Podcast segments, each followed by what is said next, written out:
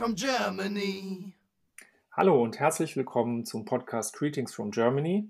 Heute haben wir eine Folge parat, äh, in der wir uns mal ein bisschen mit Berufen und äh, Besonderheiten im Beruf, äh, im Umfeld auch von Erfahrungen mit dem PPP unterhalten wollen. Und dafür habe ich mir einen ganz besonderen Gast eingeladen, nämlich die Pia, ähm, die sich gleich vorstellen lässt, mit der wir diese Folge gemeinsam verbringen. Und ich bin der Patrick aus dem 17. PPP und begleite euch hier. Und Pia, bevor wir dann also einsteigen und dann auch im Laufe schnell äh, noch ähm, allen erzählen, worum es heute eigentlich geht, wäre es super, wenn du dich schon mal vorstellen könntest. Sehr gut, sehr, sehr gerne. Erstmal Dankeschön für die Einladung. Mein Name ist Pia Zumklei. Ich bin vom 33. PPP, war damals platziert in Soldotna, Alaska und wohne jetzt in der Nähe von Bad Reichenhall. Super. Genau, und ähm, Du bist äh, hier, ähm, kann ich mal so sagen, weil du auch äh, unter anderem mir aufgefallen bist. Nämlich zufällig äh, habe ich äh, einen Artikel gelesen äh, mit dem Titel World's Best Receptionist und dachte dann irgendwie, Foto und Name kommt dir bekannt vor. Und ähm, ja, ähm, so sind wir quasi jetzt zu diesem Podcast gekommen. Und erstmal vielen Dank, dass du hier auch dabei bist und uns mal ein bisschen erklären kannst, was denn dahinter steckt. Denn äh, ja, du hast einen Preis gewonnen beziehungsweise eine Auszeichnung bekommen. Vielleicht steigen wir mal damit ein und du erzählst uns mal, was es damit auf sich hat. Sehr gerne. Ähm, also der Preis ging erstmal los bei, mit Germany's Best Receptionist war ein Wettbewerb innerhalb Deutschlands von der AICR, ein Berufsverband von den Rezeptionisten und den Hotelmanagern. Da gab es dann ein Bewerbungsvideo, einen schriftlichen Teil und auch einen praktischen Teil mit einem Rollenspiel. Und da habe ich den ersten Platz erreicht und durfte dann starten für Deutschland im internationalen Contest. Es haben ca. 29 Länder daran teilgenommen, unter anderem das berühmte Burj Al Arab in Dubai. Und ja, war wiederum ein äh, schriftlicher Teil, auch wieder ein Rollenspiel, diesmal aber alles online, was für mich ein bisschen ungewohnt war. Normalerweise habe ich meine Gäste ja direkt vor mir stehen und nicht durch den Bildschirm. Aber es hat anscheinend auch ganz gut geklappt und ähm, seit kurzem bin ich eben World's Best Receptionist. Ja, dann natürlich erstmal herzlichen Glückwunsch vom, vom ganzen Podcast-Team. Also die sind auch sehr gespannt auf diese Dankeschön. Folge und, und das, äh, was du uns erzählen kannst. Also das ist ja wirklich toll. Das heißt erstmal äh, national qualifiziert und dann eben gleich äh, im, im, globalen Wettbewerb durchgesetzt. Ähm, also erzähl doch vielleicht noch mal ein bisschen darüber, wie, wie man jetzt letztendlich diese Auszeichnung bekommt. Was, was musstest du denn tun dafür? Also ein erster Teil war natürlich ein Bewerbungsvideo, das man die Jury auch von sich äh, überzeugt. Der zweite Teil war dann der schriftliche Test. Ähm, der bezog sich viel auf Feedback geben, also sprich verschiedene Reviews bearbeiten, sei es äh, negativ oder auch positiv. Mm, darauf zu antworten, auf verschiedene Anfragen von Gästen zu antworten, wie man die verschiedensten Anfragen auch handhabt. Und dann der größte und gewichtigste Teil war dann eben das Rollenspiel.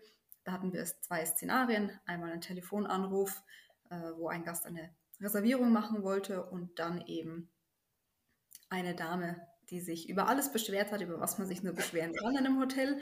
Dieser Monolog von der Dame ging fünf Minuten und man musste so das Beste draus machen, dass die Dame wieder ähm, okay war. Äh, es war super interessant, und man hat natürlich so seine Standards, die, die man da beachten muss, nachdem man vorgeht und nachdem man dann auch bewertet wird. Und ja, es hat echt viel Spaß gemacht, aber wie gesagt, war halt auch ungewohnt, äh, alles online zu machen und ist natürlich alles auf Englisch, weil natürlich international jeder dann die gleichen Chancen haben soll. Na gut, da bist du ja als ehemalige Teilnehmerin des PPP schon mal ganz gut gerüstet, würde ich sagen, was das Englisch betrifft. Ja, das ähm, aber da kommen wir dann. Ja, das ist gut. Und da kommen wir ja dann später auch nochmal zu. Ähm, und jetzt würde mich nur nochmal interessieren, weil wie gesagt, ich habe ja mehr oder weniger durch Zufall mitgekriegt, dass wir da eine PPPlerin in den Reihen haben, die so eine coole Auszeichnung bekommen hat. Ähm, du hast sicherlich ja noch, noch auch Anfragen bekommen, jetzt wo du diesen Preis gewonnen hast. Äh, wie, wie findet das momentan medial für dich statt? Also ich hatte tatsächlich nichts damit gerechnet, dass das in den Medien so publik gemacht wird. Damit hatte ich überhaupt nicht gerechnet. Und als ich zurück ins Hotel gekommen bin und äh, mich der Spiegel angerufen hat, ob sie ein Interview von mir haben dürfen, war ich ziemlich perplex, weil ich mir dachte, Nanu, warum will denn die Welt über mich unwichtiges Mensch hier aus Berchtesgaden berichten? Aber ähm, es macht super viel Spaß. Ich hatte jetzt die verschiedensten Interviews mit Zeitschriften, Zeitungen, auch schon ähm, einen Live-Auftritt bei der BR Abendschau.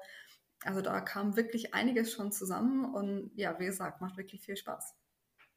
Okay, sehr cool. Und ähm, wie ist das dann in deinem Umfeld so angekommen? Also jetzt gerade im Job wirst du da viel drauf angesprochen. Haben das, äh, sag mal, deine Arbeitgeber sicherlich mitgekriegt, aber ich weiß nicht, gibt es auch Gäste irgendwie, die, die so ein Thema mitbekommen? Ähm, es kam tatsächlich von den Gästen relativ viele Reaktionen, weil viele eben den, den, Artikel im Spiegel gelesen haben oder jetzt das Interview auf der blauen Couch auf Bayern 1 gehört haben. Und da war ich tatsächlich nach wie vor drauf angesprochen und die Gäste fragen auch nach mir und sagen, wir haben dieses Interview gehört, ist die denn heute im Dienst? Und das macht es irgendwie spannend, auch wenn man damit überhaupt nicht rechnet, dass man auf einmal äh, vor einem Gast steht und nicht irgendwie in, in der Position ist, dem Gast was zu helfen oder zu unterstützen, sondern auf einmal der Gast von einem was wissen will. Normalerweise ist es ja immer andersrum.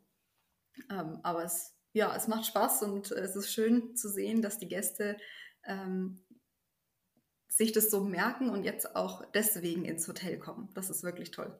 Und ähm, ist das jetzt auch, eine, ich sag mal, von der Auswirkung her ein Thema, das sich irgendwo noch beruflich beeinflusst? Hast du da schon eine Idee? Ja, inzwischen hat es mich beruflich dann doch beeinflusst. Ich war ja ähm, eben seit Oktober 2019 bis jetzt vor kurzem ähm, Front Office Agent, also direkt an der Rezeption. Und seit 1.6. bin ich die Lady in Red habe also eine Beförderung bekommen und der neue Beruf erfüllt mich sehr. Okay, das ist natürlich sehr schön, cool. Und wenn wir jetzt mal uns ähm, anschauen, ähm, du warst im 33. PPP, hast du eben gesagt, ähm, und ähm, das soll ja auch gerade im Rahmen unseres, unseres Podcasts dann durchaus ein Thema sein, denn, denn ich sag mal, wir gehen ja davon aus, dass äh, das PPP auch irgendwo einen gewissen Einfluss hat, äh, wenn man da teilgenommen hat. Und darüber würde ich mich gerne einfach im folgenden Teil ein bisschen mit dir unterhalten.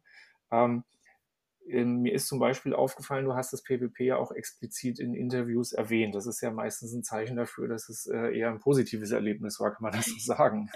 Ja, definitiv. Und ähm, wie würdest du ähm, jetzt unseren Zuhörern auch, ähm, da sind wir ja, ich sag mal, breit aufgestellt, ähm, erstmal mit eigenen Worten erklären, was das überhaupt für ein Austauschprogramm ist? Fangen wir doch mal so an. Das PPP ist für mich ein Austauschprogramm, wo man sich selbst unglaublich entwickeln kann, unglaublich viele Chancen hat, sein eigenes Leben zu gestalten mm, und auch die Chance hat, ein komplett anderes Leben auszuprobieren. Und das in Verbindung mit eben als Juniorbotschafter des Deutschen Bundestages zu agieren und wirklich Gespräche führen zu können, die anderen ähm, Leute, die man dort trifft, überzeugen können von einer anderen Kultur, von der deutschen Kultur, dass es äh, hier wirklich, ja, eben nicht nur Zweiter Weltkrieg ist, sondern inzwischen ein sehr, sehr schönes, reiches Land, äh, reich an Kulturgütern. Und das macht so, hat es für mich so spannend gemacht während diesem Jahr dass ich wirklich äh, die Menschen auch ein bisschen darüber aufklären konnte, wie es in Deutschland eigentlich, was so, so los ist und was für ein schönes Land wir haben.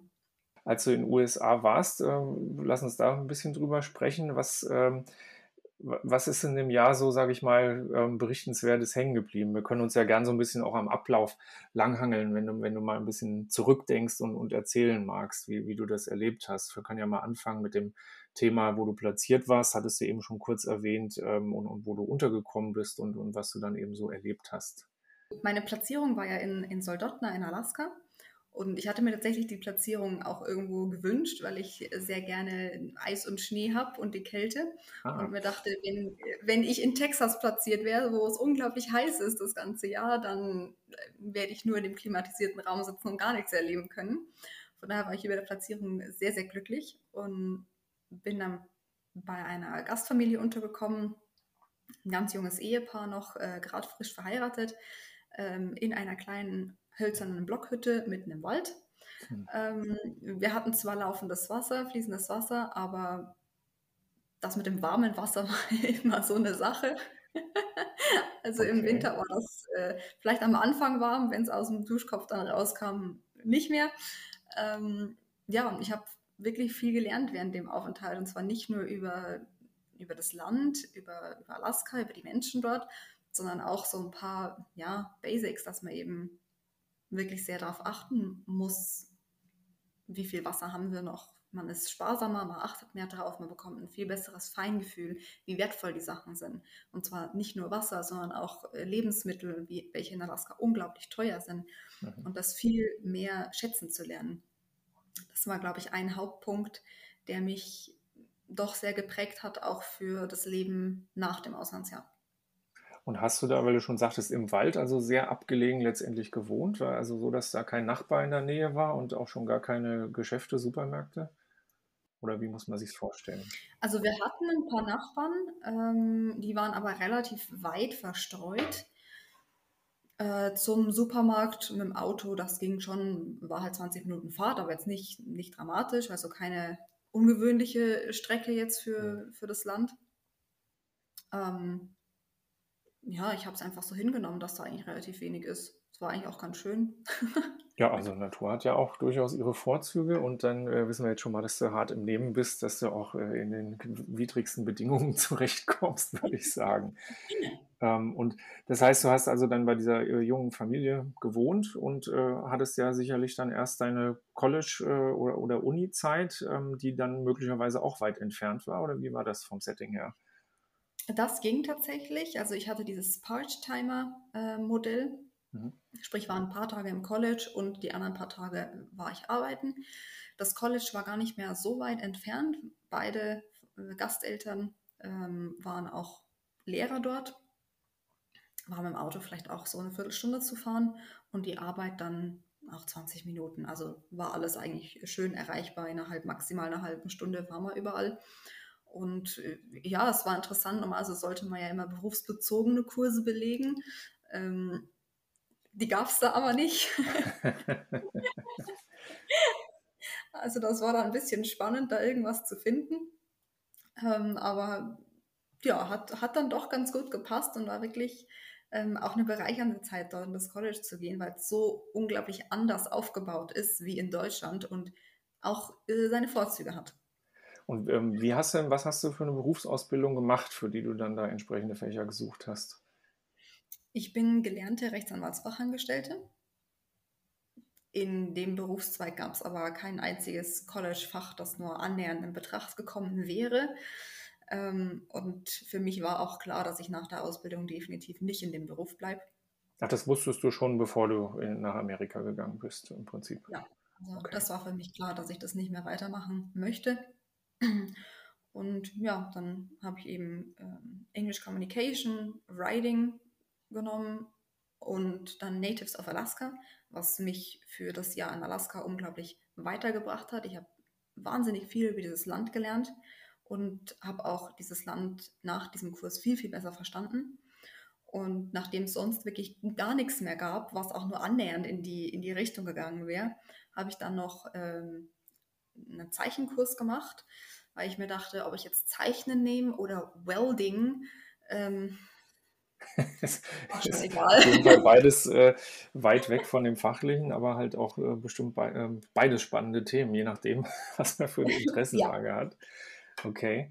Ähm, und äh, das heißt, einen Job hast du dann auch schon relativ bald, als du in den USA ankamst, suchen müssen. Und, und da bin ich jetzt natürlich neugierig, was du dann auch gemacht hast, nachdem ähm, du ja schon nicht äh, fachgerecht äh, dich weiterbilden konntest. Ähm, ja, das war, das war spannend, weil ich natürlich, als ich in Alaska angekommen bin, eigentlich noch gar nicht wusste, wie es für mich auch beruflich weitergeht. Für mich war eben nur klar, eine Rechtsanwaltskanzlei möchte ich eigentlich vermeiden. Und ich habe in Deutschland schon sehr, sehr viel ehrenamtlich gemacht im Turnverein.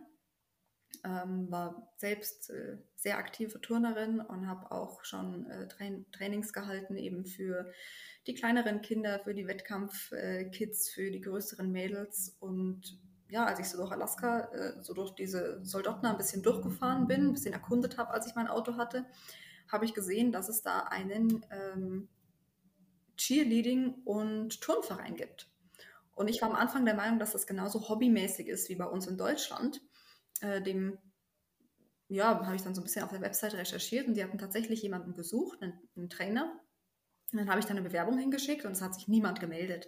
Und ich dachte mir, das ist irgendwie auch ein bisschen doof. Und dann bin ich einfach hingefahren und habe gesagt, also hier bin ich und ich hätte gerne einen Job und ob sie nicht äh, was frei hätten. Und die sind total äh, aus allen Wolken gefallen, weil sie gesagt haben, ja, wir dachten, das war alles nur ein Scherz, weil du bist aus Deutschland. Wer bewirbt sich denn bitte aus Deutschland nach Alaska für eine Trainerposition? Oh. Ich gesagt, aber ich bin, ja, ich bin ja schon hier. Und dann ähm, durfte ich auch gleich einen Probetag machen und am nächsten Tag war ich eingestellt. Und ja, so war ich während meines Auslandsjahres ähm, Coach für die Wettkampfturner, männlich und weiblich, in einer Altersklasse von 4 bis 16. Oh, sehr cool. Da würde mich ja auch mal interessieren, wie dann dein, dein Coaching-Alltag so ausgesehen hat.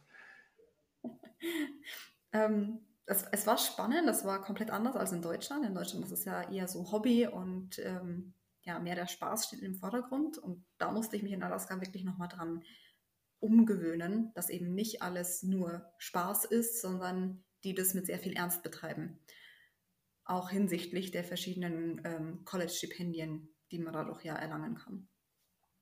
Ähm, also auch für die kleinen Kinder hieß es nicht ständig nur Spielestunde, sondern wirklich auch hartes Training. Äh, die meisten waren zwischen drei bis fünfmal die Woche im Training. Hm. Und ja, die Trainings dann am Vortag vorbereiten, auf die Gruppen zuschneiden, je nachdem, welche Altersgruppe man hatte und welches Level. Dort ist man eben nicht in, in äh, ja, Jahrgängen aufgeteilt, sondern in wie gut ist man, welches Level hat man schon erreicht an Können. Ja, das war natürlich schon wirklich spannend und hat mich ordentlich herausgefordert, wie man das Training dann so gestaltet, dass es jedem gerecht wird, weil natürlich in einem Level auch mal jetzt mal übertrieben gesagt, eine Zehnjährige sein kann, aber auch eine 16-Jährige, die auch von der persönlichen Entwicklung schon ganz anders aufgestellt sind. Und bei, dem, bei der einen muss ich es noch ein bisschen mehr mit dem Spaßfaktor machen und bei dem anderen kann ich es aber schon erklären, so und so ist es und wir brauchen da kein Tamtam -Tam außenrum. Und ja, war spannend, war mal was anderes als in Deutschland. Und hast du dann auch entsprechend äh, an vielen äh, Sportevents teilgenommen? Also ging das dann auch immer am Wochenende ähm, zum Beispiel noch los, ähm, zusätzlich äh, zum Job oder als Teil des Jobs? Ja, es kamen noch einige Meets dazu, äh, die eben me meistens am Wochenende oder am späten Abend dann stattgefunden haben. Unter anderem ein großes Trainingsevent, ähm, das dort stattfindet, wo auch viele ehemalige Coaches von Olympia dann kommen und nochmal mit den Kids trainieren. Und das war einfach auch nochmal richtig spannend für mich, so deren Trainingsmethoden so ein bisschen abzugucken. Äh, das war schon wirklich äh, spannend. Was hast du denn, jetzt haben wir über, über Arbeiten und Lernen gesprochen, was, was hast du denn sonst noch äh, im, im Sinne von Freizeit gemacht dort vor Ort? Hast du da auch, sag ich mal, Kontakte knüpfen können, noch äh, über die Familie hinaus oder mit anderen PPP-Lern? Was gibt es ja manchmal und, und dann Dinge unternommen? Also mit anderen PPP-Lern habe ich tatsächlich in dem gesamten Jahr kaum was unternommen, einfach weil ich die einzige in Alaska war. Ja. Und alle anderen Platzierungen waren mindestens mit einem Flug von drei Stunden verbunden und sich da mal schnell zu treffen, war einfach nicht. Das ging nicht. Was aber recht sinnvoll scheint, weil man dann natürlich auch wirklich das äh, auf sich allein gestellte, sage ich mal, mit dem Austausch ja auch hat, würde ich denken. Ne? Dann hat man es eben nicht so leicht, mal schnell irgendjemanden zu treffen, den man schon kennt ja. oder der Deutsch spricht. Ja. Das stimmt. Also für mich war es sehr, sehr gut. Äh, ich habe einige Kontakte geknüpft über meine Gasteltern, als auch über äh, die verschiedenen ehrenamtlichen Sachen, die ich gemacht habe. Mm, und das hat mir, ja, hat mir auch viel Freude bereitet, da so äh, die ein oder anderen kennenzulernen. Und der Kontakt besteht mit manchen sogar bis heute. War auch schon ein paar Mal noch in Alaska und habe alle besucht. Und das, das macht schon Freude. Okay, bist du auch noch verreist über Alaska hinaus? Ich habe während des Jahres tatsächlich mein Hauptaugenmerk auf Alaska gelegt. Mhm. Bin also in Alaska wirklich links und rechts, oben, unten, habe alles einmal durchgemacht, was mich interessiert hat, bis nach Utqiagvik, der nördlichsten Stadt von Amerika, mitten in der Arktis, habe ich doch einiges äh, kennengelernt und auch lieben gelernt. In Amerika selbst, da hat es mir eigentlich gar nicht so hingezogen, weil tatsächlich diese, wir haben immer die Lower 48 äh, dazu gesagt, für mich nicht so den, den Reiz hatten, weil ich mir immer dachte, da ist es mir viel zu warm, was soll ich denn da? ähm, also bis auf diese, ganz am Anfang, dieses von New York nach Alaska reisen, das ging bei mir über ähm, Chicago und Seattle. Die zwei Städte habe ich noch gesehen und dann einmal ein kurzer Ausflug während des Reisemonats runter nach oh je, ich weiß schon gar nicht mehr, wie es hieß, irgend, oberhalb Seattle. Und dann habe ich mir gedacht, so, nee, danke, ich gehe wieder zurück. Brauchst du nicht, okay.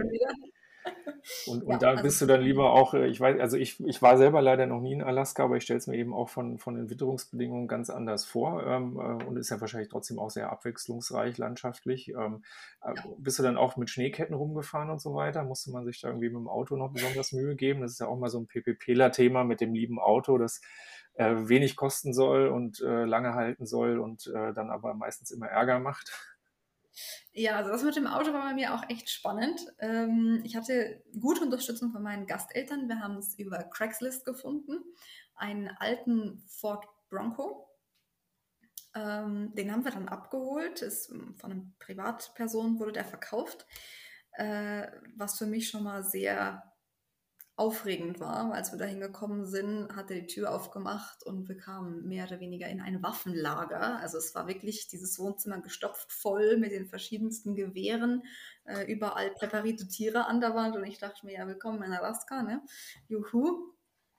Ähm, dort haben wir dann das Auto abgeholt und ähm, hat super, super gelaufen, war nur zweimal in der Werkstatt, weil war ein bisschen was defekt, aber jetzt nichts Dramatisches, Gott sei Dank.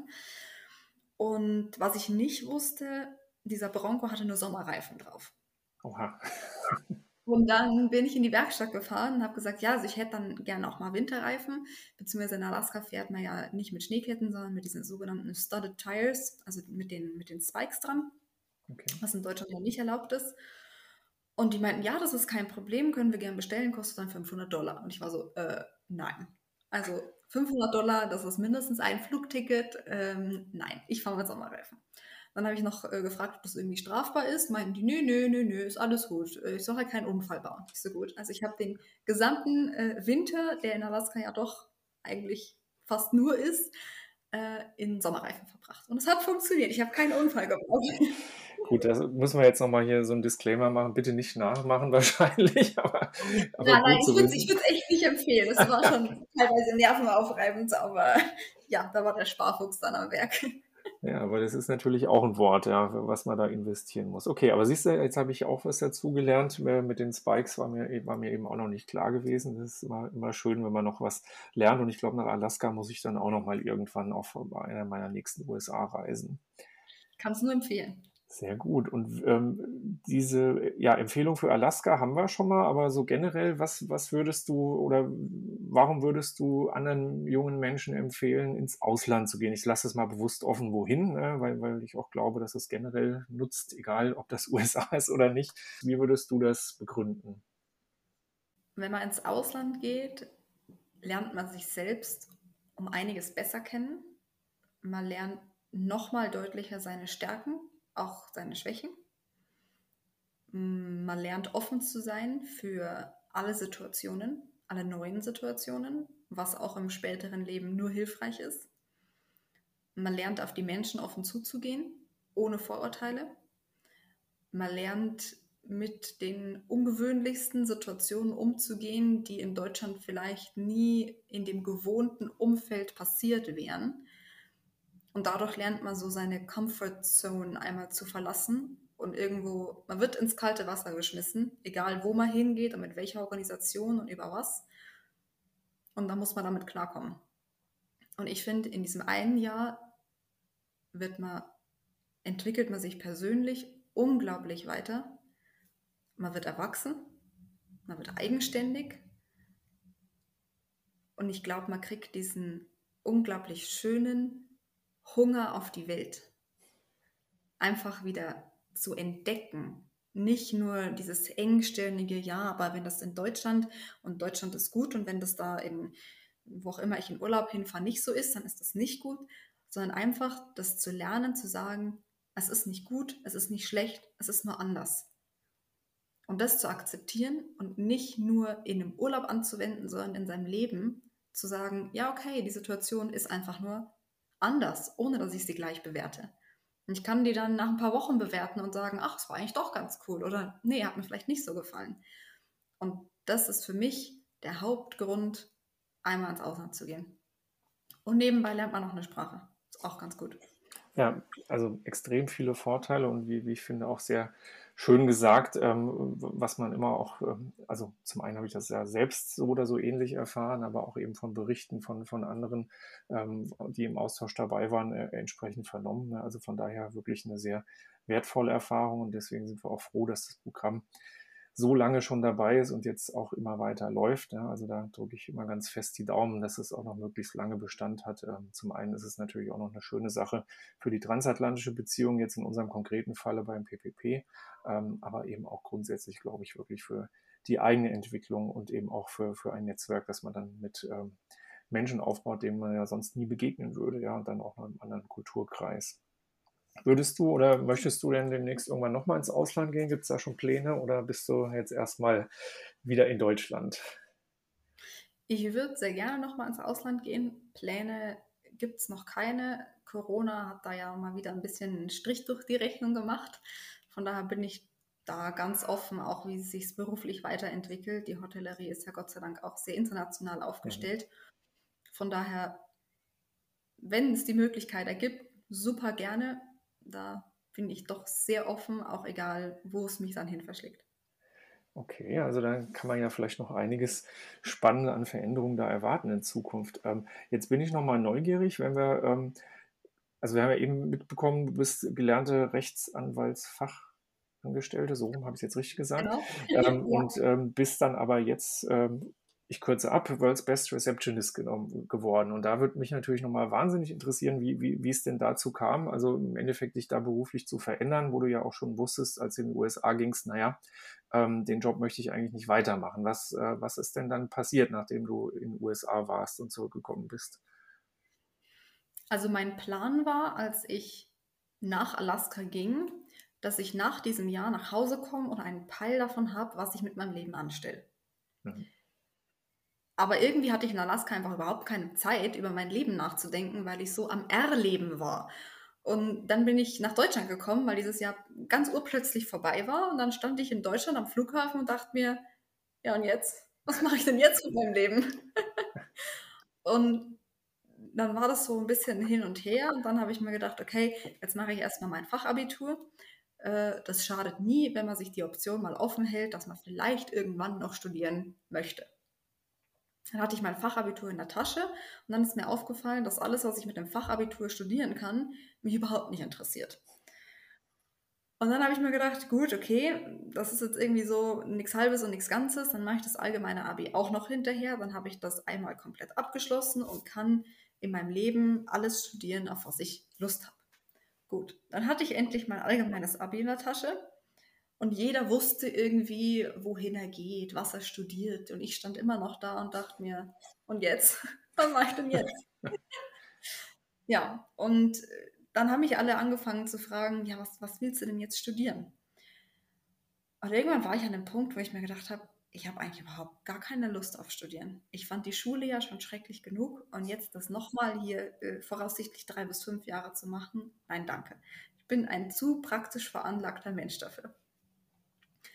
Ähm, und diesen Wunsch, in die Hotellerie zu gehen, den hatte ich schon weit vor Alaska, weit bevor ich meine Ausbildung zu, in der Anwaltskanzlei gemacht habe, aber irgendwie nie durchgezogen habe.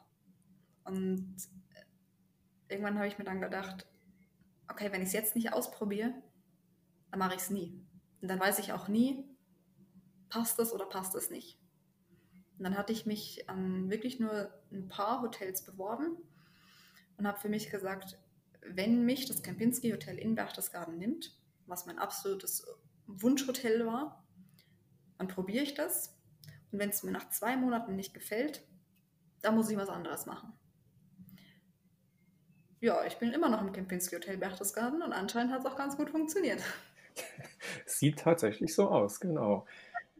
Okay, also ähm, durchaus äh, spannende Entwicklung oder wie, wie sich das halt äh, dann auch findet und ergibt, ja, wo, wo ich auch denke, ähm, manchmal muss man auch einfach wahrscheinlich Geduld haben. Äh, und es ist ja nicht leicht, wenn man sich diese großen Fragen stellt. Ja. Ich erinnere mich auch noch dunkel dran, ähm, dass man dann ähm, sehr oft vor, diesem, äh, vor dieser Entscheidung steht, ist es jetzt das Richtige? Und wenn man in Amerika war, drehte sich ja die Welt zu Hause auch wieder ein Jahr weiter. Das sind alles so Veränderungen, mit denen man da umgehen muss. Ja, da war der andere, der ein oder andere vielleicht schon einen Schritt weiter, den man von früher kennt zumindest. Dann lernt man auch wieder einen Laufen neue Leute kennen, sieht, was die macht. Aber ich glaube, letztendlich findet man sich dann doch irgendwo selbst, ja, und, und die innere Stimme sagt einem, was man zu tun hat. Und ähm, das hat ja offensichtlich bei dir sehr gut funktioniert.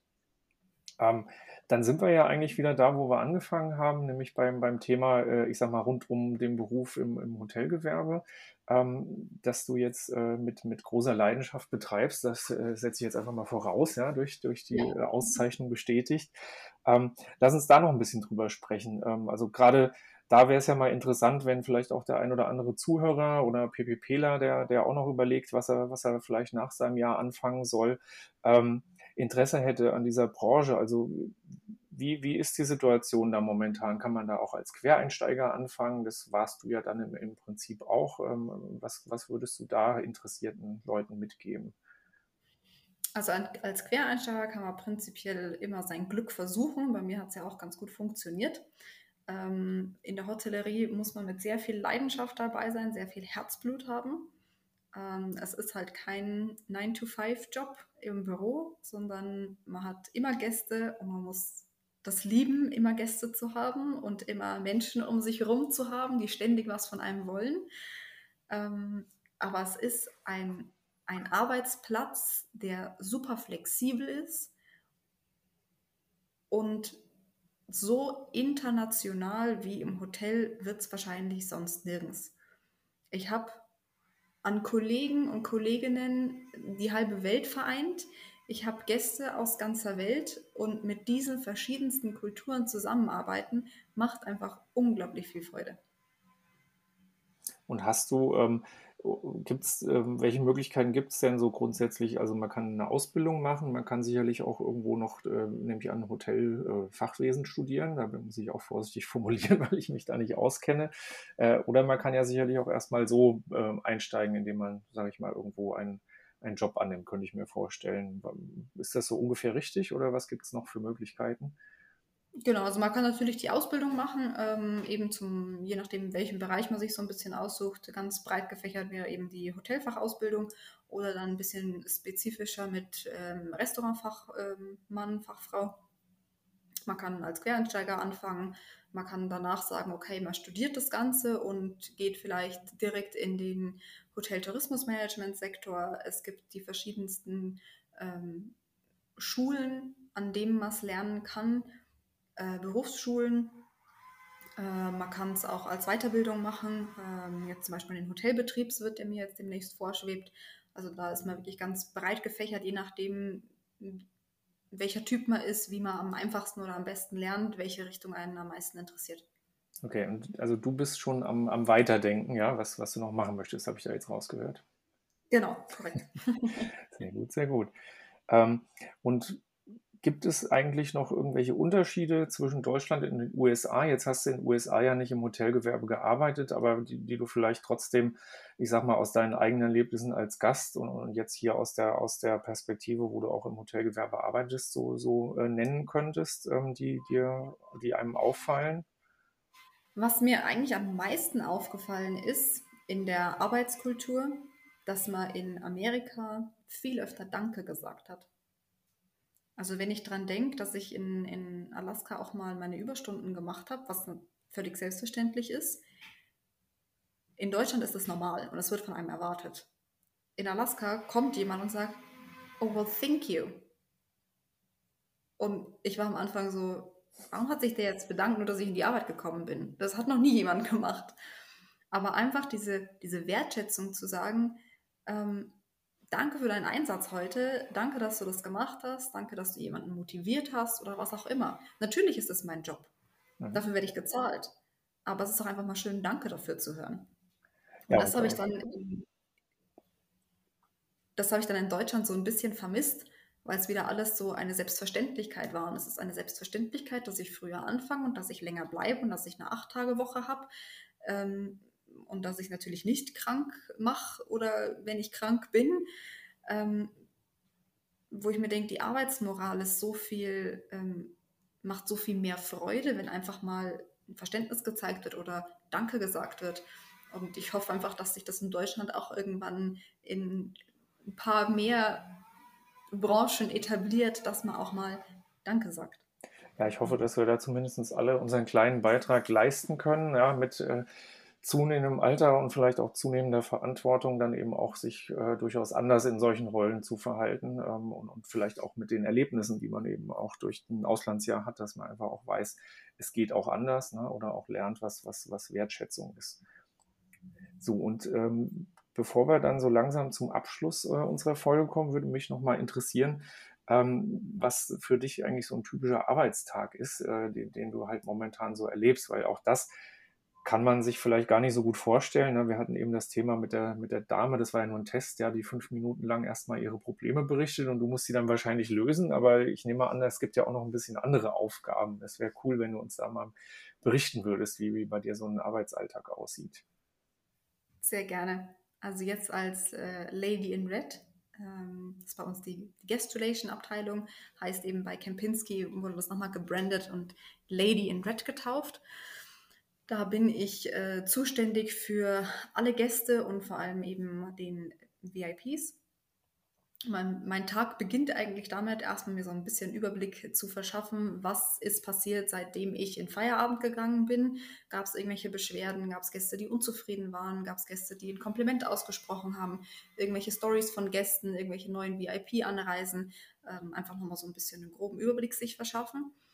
Ähm, dann wird eine Runde durch das Frühstück gedreht, ähm, was am Anfang sich total komisch anfühlt, wenn man einfach dort das Buffet latscht und überall sagt Guten Morgen, Guten Morgen, Guten Morgen und sich irgendwie komisch vorkommt. Ähm, aber die Gäste freuen sich einfach, wenn jemand zu ihnen an den Tisch kommt und sagt, schönen guten Morgen, wie geht's Ihnen, was haben Sie heute geplant und sich einfach für die Gäste ganz explizit Zeit nimmt. Und wenn dann ein Gast sagt, ja, Sie wollen wandern gehen, aber Sie wissen vielleicht noch nicht wohin, dann Empfehlungen aussprechen, je nachdem, wie es Wetter wird, ähm, was die Gäste sich auch ein bisschen vorstellen, da einfach diese Zeit haben, ganz individuell auf die Gäste einzugehen und die zu beraten. Äh, dann gibt es natürlich auch noch ein bisschen Papierkram, sprich äh, die Anreisen vorbereiten, die die nächsten Tage kommen, je nachdem, wie kann ich es organisieren, wenn der Gast vielleicht davor sich schon mal beschwert hatte, dass es eben nicht nochmal passiert oder wenn der Gast geschrieben hat in, in der Review, das hat mir super, super gut gefallen, dass man das vielleicht dann dem Gast nochmal bereitstellen kann ähm, einfach, dass es da rund läuft und so wenig wie möglich der Gast sich um irgendwas kümmern muss und einfach überrascht wird von den verschiedensten Dingen. Dann gibt es natürlich auch jeden Tag Gäste, die sich äh, beschweren über die kleinen und äh, großen Dramen, die die Gästewelt so zur Verfügung stellt. Ähm, da muss man sich natürlich auch Zeit nehmen und den Gästen zuhören und dann versuchen, das mit dem Gast gemeinsam zu lösen. Manchmal sind es Beschwerden über das Wetter, die ich mir zwar anhöre und mir die Zeit nehme, aber halt schlussendlich nicht ändern kann. Da kann ich nur versuchen, halt zum Beispiel Regenoptionen äh, vorzuschlagen, dass man eben nicht nur im Zimmer hocken muss.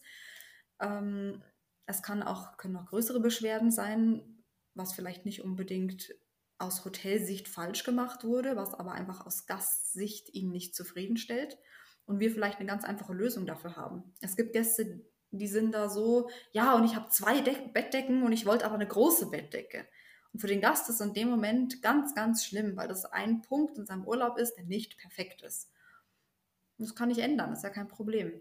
Und ja, sich einfach die Zeit dafür nehmen und den Gästen da so weit wie möglich zu helfen, dass sie eben den perfekten Aufenthalt haben und natürlich dann auch die verschiedensten Meetings, um die Kollegen zu briefen, je nachdem, bei dem Gast vielleicht aufpassen, der hat eine Nussallergie, ähm, hier, da gab es schon eine Beschwerde, da nochmal in Ruhe drauf zugehen oder hier, der Gast hat heute Geburtstag, den habe ich was organisiert, wir überraschen den mit irgendwas. Also ganz, ganz bunt der Tag und eigentlich nie gleich, ich weiß nie, was kommt und das macht so interessant. Ja, klingt auch tatsächlich äh, sehr spannend. Da wird man irgendwie doch gern mal so ein bisschen Mäuschen spielen und mal zugucken. Oder ich bekomme auch natürlich gleich Lust, äh, zu dir ins Hotel zu kommen und Gast zu sein, weil das scheint dann auch eine sehr angenehme Atmosphäre zu sein. Sehr gerne. Gibt es denn auch so, ähm, ich sag mal, irgendwelche außergewöhnlichen Erlebnisse, die du schon mal mit Gästen hattest, die du uns jetzt hier berichten könntest, was vielleicht in Erinnerung geblieben ist, mal irgendeine Anfrage, dass man das vielleicht ein bisschen besser greifen kann? ach, da gab es, es gibt jeden Tag irgendwas Verrücktes, wo ich mir denke, jetzt habe ich alles gesehen, am nächsten Tag kommt was anderes, wo ich mir denke, aber jetzt habe ich doch wirklich alles gesehen. also da kommen die unterschiedlichsten Sachen, sei es, dass äh, dem Gast um 23.59 Uhr einfällt, oh, seine Freundin hat morgen Geburtstag und er hat es einfach vergessen. Und dann müssen wir halt noch schnell reagieren und dann noch irgendwas zaubern und Blumen organisieren und ein Geschenk organisieren, damit halt der gute Mann dann nicht äh, etwas bedröppelt dann äh, vor seiner Angebeteten steht. Und dass ihr Tag dann auch irgendwo gerettet ist. Ähm, bis hin zu, ich habe letztens einen Papagei eingecheckt. Hm. Also der mit dem Helikopter angereist ist. Wow. Ja. Ähm, also da haben wir wirklich äh, alles, die verschiedensten Anfragen, die wir teilweise ermöglichen können, teilweise nicht, weil wir sind in Berchtesgaden. Es ist ein super kleines Örtchen, sprich um 17 Uhr werden die Gehsteige nach oben geklappt und dann kann ich leider auch nichts mehr machen. ähm, von daher, ja, das ist, gibt die großen und kleinen Dramen, die man so täglich erlebt. Ja, super. Und äh, vielen Dank dafür, dass du uns äh, da so, so einen tollen Einblick gegeben hast. Also jetzt äh, habe hab ich und hoffentlich auch die Zuhörer schon eine ganz gute Vorstellung, davon, was sich äh, auch hinter dem World's Best Receptionist oder überhaupt äh, hinter dem, dem äh, Arbeitsalltag verbirgt. Und ähm, ich äh, möchte auch herzlich dafür danken, dass du äh, deine Erfahrungen im PPP geteilt hast. Ähm, denn das äh, ist, finde ich, auch nochmal besonders spannend zu sehen, was dieses Programm einem bedeutet, auch im Nachgang, ja, was, was es gegebenenfalls macht und unterstützt mit, mit äh, uns äh, jungen Menschen oder ja, ich nicht mehr ganz so jung, aber egal, ähm, die, die dann eben auch, sage ich mal, danach noch ähm, durchaus ähm, da ähm, positive Erlebnisse von zehren ähm, und, und, und mitnehmen, sich weiterentwickeln und ähm, ich, ich finde, das war super schön äh, zuzuhören, wie das, sage ich mal, bei dir war, ja, und auch, auch sehr, ähm, sehr persönlich ähm, letztendlich und ähm, echt äh, toll zu sehen, was, was das Jahr USA gebracht hat.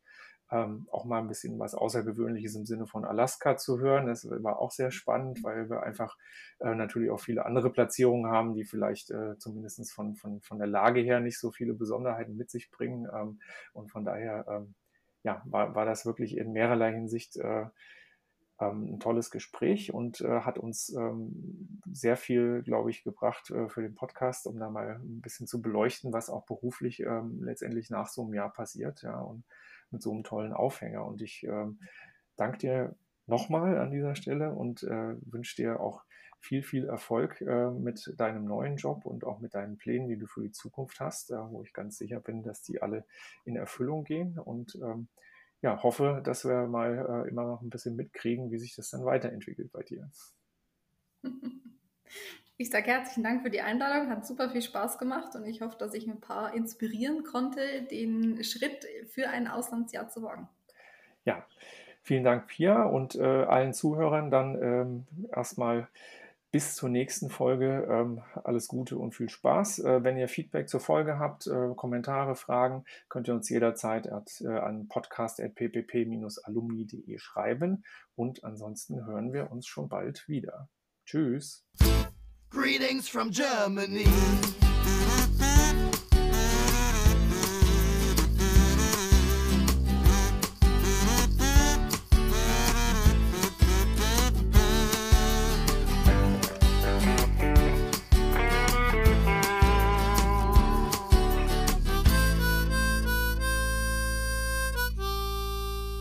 Greetings from Germany. Greetings from Germany ist eine Produktion des PPP Alumni e.V., dem ehemaligen Verein des Parlamentarischen Patenschaftsprogramms für junge Berufstätige. Für Fragen und Anmerkungen meldet euch bei podcast.ppp-alumni.de.